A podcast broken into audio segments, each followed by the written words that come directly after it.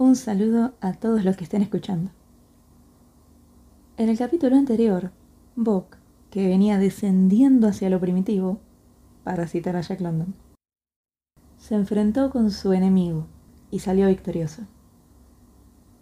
Veamos cómo sigue esta historia. El llamado de la selva por Jack London. Capítulo 4. La conquista del poder. ¿Qué dije yo, eh? Hablé verdad cuando dije que Bock vale por dos diablos. Tal era el comentario de François a la mañana siguiente, al percatarse que faltaba Spitz y que Bock se hallaba cubierto de heridas. Para examinarlas lo acercó a la luz del fuego. Spitz peleaba como un demonio, dijo Perrault mientras comprobaba los desgarrones y las heridas. Y Bock lo hace como dos demonios, fue la respuesta de François. Ahora tendremos paz. No más Spitz, no más líos, seguro. Mientras Perrault empacaba los pertrechos y cargaba el trineo, François se ocupó de uncir los perros. Bock trotó hasta el sitio que solía ocupar Spitz como líder, pero sin reparar en él. François condujo a Sol Lex hasta esa posición. A su juicio, Sol Lex era el más indicado para ocupar el liderazgo. Hecho una furia, Box se abalanzó sobre Sol Lex, apartándolo y se colocó en su lugar. ¡Eh, eh! gritó François golpeándose las rodillas y riendo a carcajadas. Miren esto. Él mató a Spitz y piensa encargarse de su trabajo.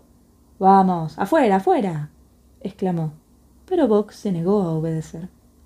François cogió a Bock por el cuello y aunque el animal gruñía amenazante, lo echó a un lado y lo reemplazó por Sol Lex. Al viejo perro no le agradaba aquello, y demostró claramente que temía a Bock. François era tosudo, pero en cuanto volvió a la espalda, Bock nuevamente despalzó a Sol Lex, que se apartó sin demostrar fastidio. François montó en cólera. Ahora te arreglaré, maldito seas. exclamó tomando un pequeño garrote en la mano. Bock recordó al hombre de la tricota roja y lentamente retrocedió. Cuando Sol Lex fue puesto nuevamente al frente del equipo, ni siquiera intentó escapar, pero merodeó a prudente distancia, fuera del alcance del garrote, gruñendo con rabia y amargura. Mientras rondaba, no perdía de vista el garrote, para poder eludirlo si François se lo arrojaba. Bock era ducho ya en materia de garrotes. François continuó con su trabajo y llamó a Bock cuando fue necesario uncirlo en el lugar de siempre, a la par de Dave. Bock retrocedió dos o tres pasos. François lo siguió, pero el perro siguió retrocediendo. El juego se repitió varias veces, hasta que François dejó caer el garrote, en la creencia de que Bock temía ser castigado. Pero Bock se había revelado abiertamente. No trataba de escapar un castigo, quería ocupar la jefatura. La había ganado y no se conformaría con menos. Era suya por derecho. Perrault acudió en ayuda de François y durante casi una hora entre ambos persiguieron a Bock. Ellos lanzaban garrotazos, Bock los esquivaba. Entre ambos maldijeron a Bock y a toda su estirpe hasta llegar a sus más remotos antepasados, y maldijeron a cada pelo de Bock y cada gota de su sangre. Y Bock respondió a esas maldiciones con gruñidos, y manteniéndose fuera del alcance de sus perseguidores. No trataba de huir, sino que merodeaba el campamento, demostrando claramente que cuando su deseo fuese satisfecho regresaría y se portaría bien. François se sentó y se rascó la cabeza. Perrault observó el reloj y maldijo. El tiempo corría, y ya hacía una hora que debían haber emprendido la marcha. François volvió a rascarse la cabeza, la meneó y sonrió a Perrault que se encogió de hombros para significar que estaban vencidos. Después, François fue hasta donde se encontraba Solex y llamó a Bock. Como ríen los perros, Bock rió, pero mantuvo la distancia. François desató a Solex y lo colocó atrás en su antiguo sitio. El equipo estaba uncido al trineo en línea continuada, listo para emprender la marcha. Excepto al frente, no había lugar para Bock. Una vez más, François lo llamó. Una vez más, Bock rió pero sin acercarse. Deje el garrote, ordenó Perrault. François obedeció. Inmediatamente, Bock se acercó al trote, sonriendo triunfalmente, y se puso a la cabeza del equipo. Le ciñeron el arnés, el trineo echó a andar, y los dos hombres enfilaron velozmente el sendero del río. Por mucho que al compararlo con dos demonios, François había apreciado los méritos de Bock, al cabo de un rato comprendió que lo había subestimado. De un brinco, Bock asumió las obligaciones del liderazgo, y en lo concerniente a prudencia, velocidad de pensamiento y velocidad de acción, demostró ser superior a Spitz, de quien François supo decir que no había visto otro igual.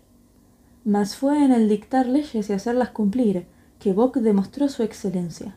A Dave y Sol Lex no les importaba el cambio de jefe, no era asunto de ellos. Lo suyo era trabajar y trabajar eficazmente en la senda. Mientras en eso no hubiera perturbaciones, no les preocupaba lo que ocurriera. Para ellos, Billy el bueno habría podido ser el jefe del equipo, con tal de que hubiera sabido encauzar la disciplina. Sin embargo, el resto del conjunto se había vuelto muy rebelde en los últimos días de Spitz, y todos quedaron sorprendidos cuando Bock comenzó a castigarlos para que se atuvieran a las normas establecidas.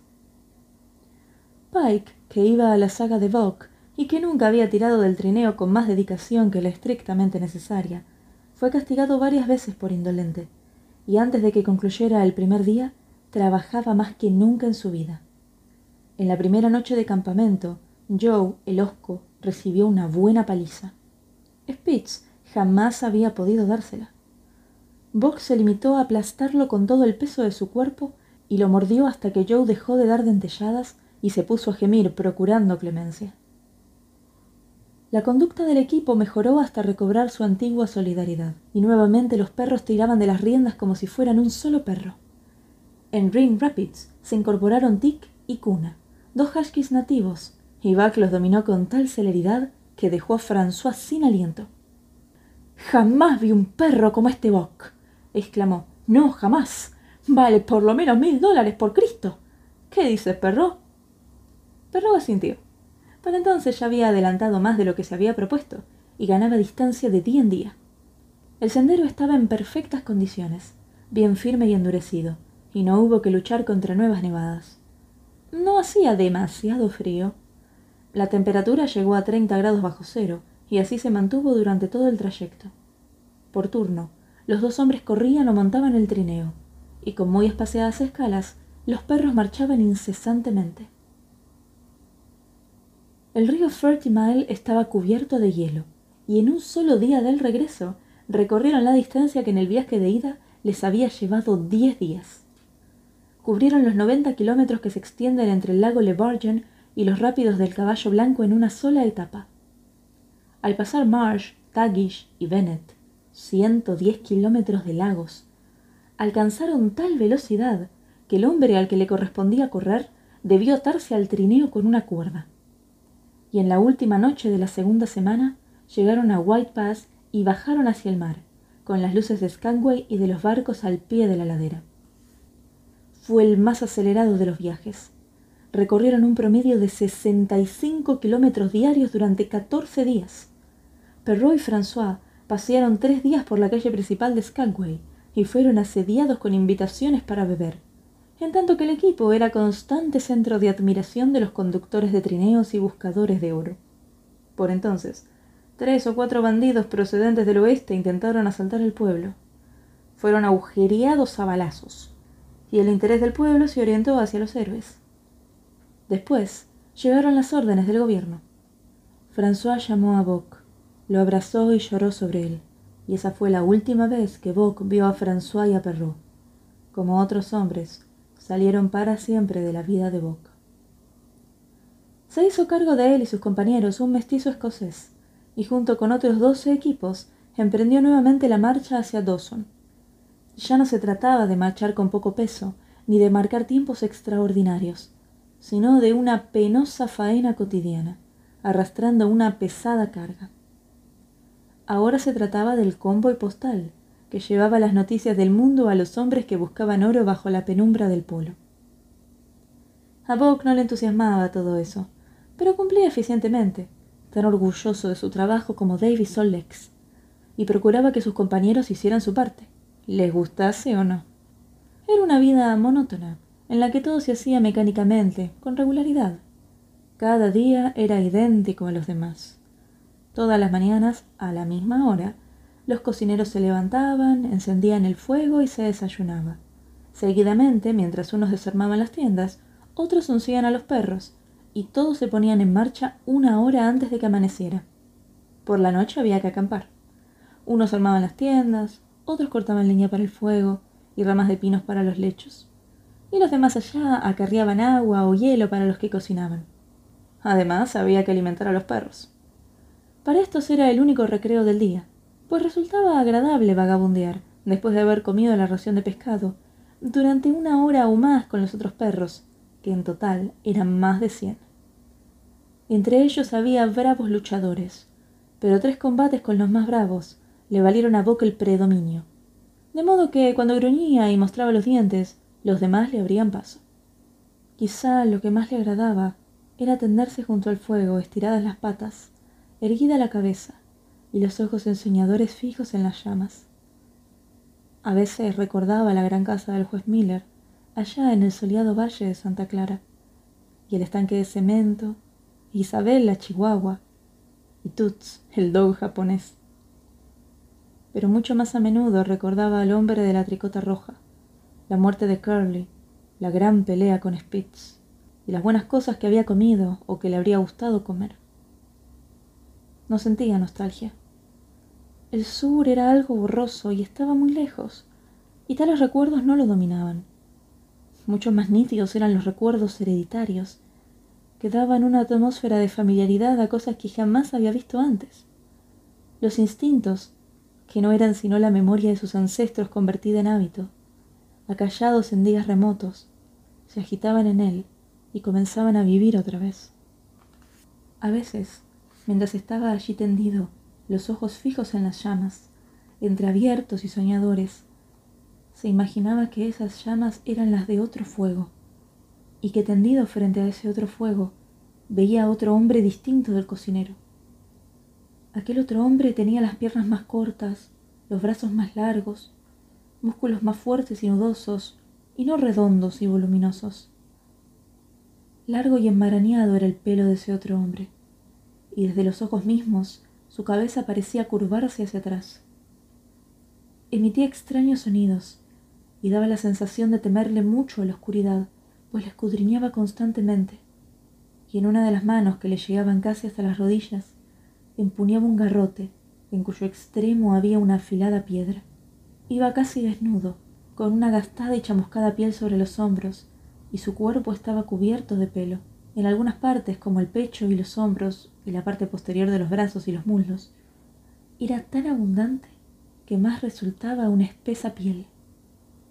No se sostenía erguido, sino con el tronco curvado hacia adelante a partir de las caderas y flexionadas las piernas.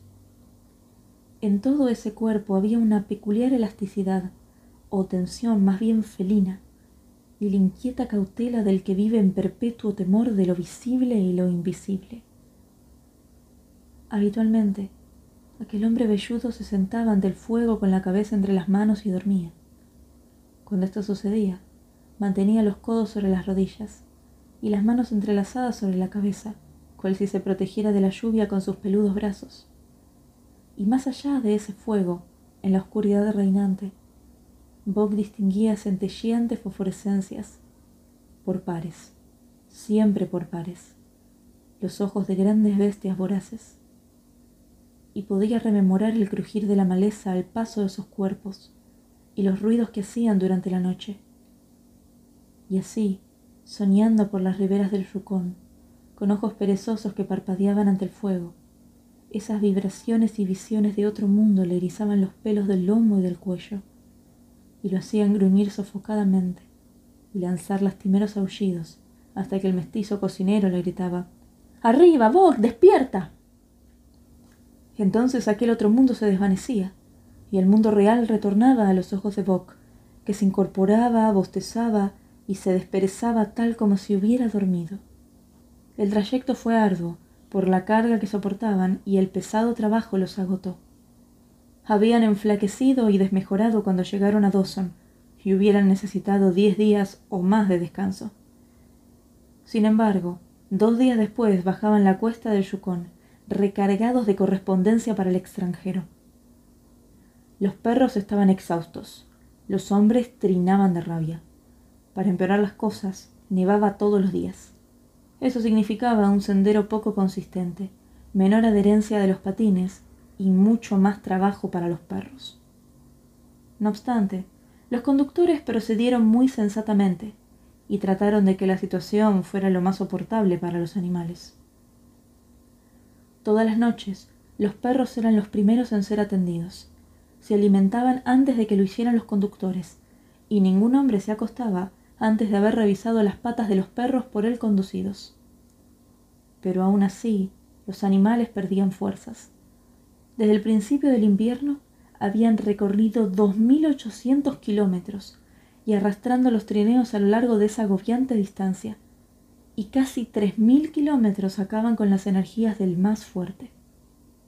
Bock resistió, imponiendo a sus compañeros la continuación del trabajo y manteniendo la disciplina, no obstante también él estar muy cansado. Billy aullaba y gemía en sueños todas las noches. Joe estaba más intratable que nunca y Solex era inaccesible, tanto por el lado del ojo ciego como por el otro. Pero de todos ellos el que más sufrió fue Dave. Algo le afectaba. Se volvió más arisco e irritable, y no bien acampaban hacía su cubil y había que darle de comer allí mismo. Una vez que le quitaban los rendajes, se acostaba y no se reincorporaba hasta la mañana del día siguiente, en que volvían a colocarle los arneses. De tanto en tanto, ya en el sendero, cuando lo sacudía una brusca detención del trineo o se esforzaba para reanudar la marcha, gemía lastimeramente. El conductor lo examinó, pero no lo encontró nada. Todos los conductores se interesaron por su estado.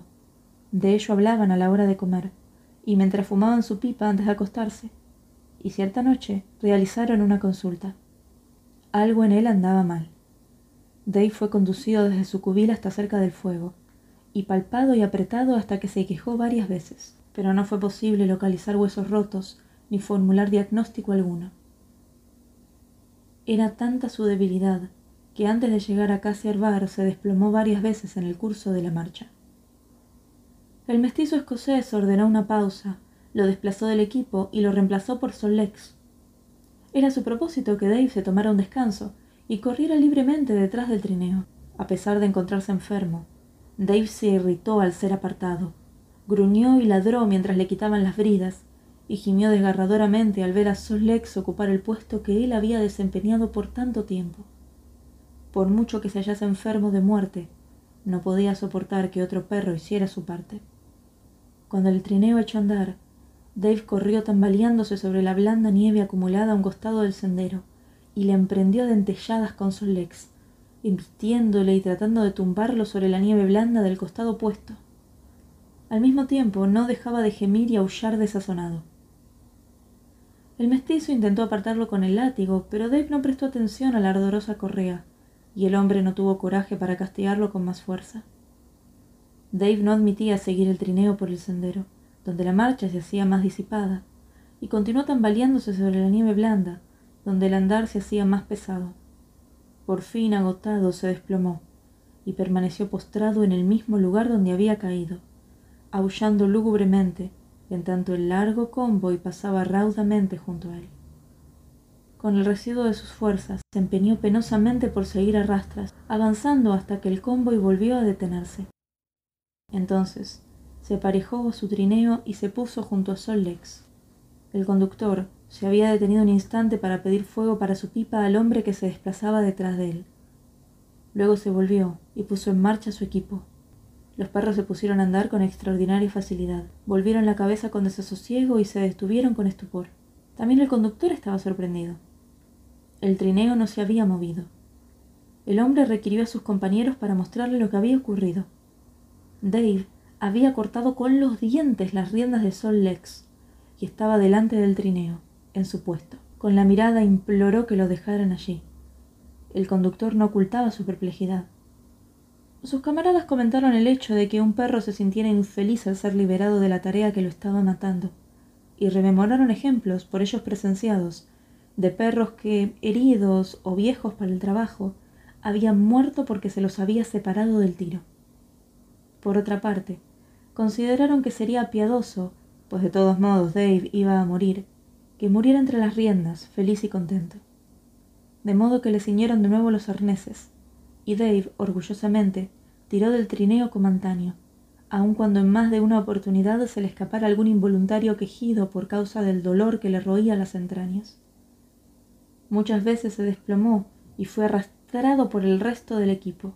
En una de esas ocasiones, el trineo le pasó por encima. Desde ese momento, Dave renqueó de una de las patas traseras, pero se mantuvo en pie hasta la hora de acampar. Su conductor entonces le hizo sitio junto al fuego. La mañana lo halló demasiado débil para continuar. Trató de acercarse al conductor cuando fue el tiempo de uncir el equipo. Con esfuerzo convulsivo se incorporó, vaciló y cayó. Después, arrastrándose, siguió rumbo al lugar donde sus compañeros eran ubicados entre las riendas adelantaba las patas delanteras y arrastraba el cuerpo a sacudidas, y cuando había adelantado las patas delanteras e impulsado el cuerpo hacia adelante, volvía a repetir esos movimientos para adelantar unos pocos centímetros más. Las energías lo abandonaban, y cuando sus compañeros lo vieron por última vez, estaba postrado en la nieve, jadeando y mirándolos con ansiedad. Y cuando lo perdieron de vista, al penetrar el bosque, oían aún sus lúgubres lamentos. El convoy se detuvo. El mestizo escocés volvió parsimoniosamente al lugar donde habían acampado. Los hombres guardaban silencio. Se oyó un disparo de revólver. El mestizo regresó apresuradamente. Los látigos restallaron, tintinearon alegremente los cascabeles, los trineos se deslizaron por el sendero. Lo que había sucedido más allá del bosquecillo de la orilla del río, Bock y también los demás lo sabían. ¿Qué les ha parecido? No dejen de escribirme sus opiniones a castellanoaudiolibros.com. Un saludo y hasta la próxima historia.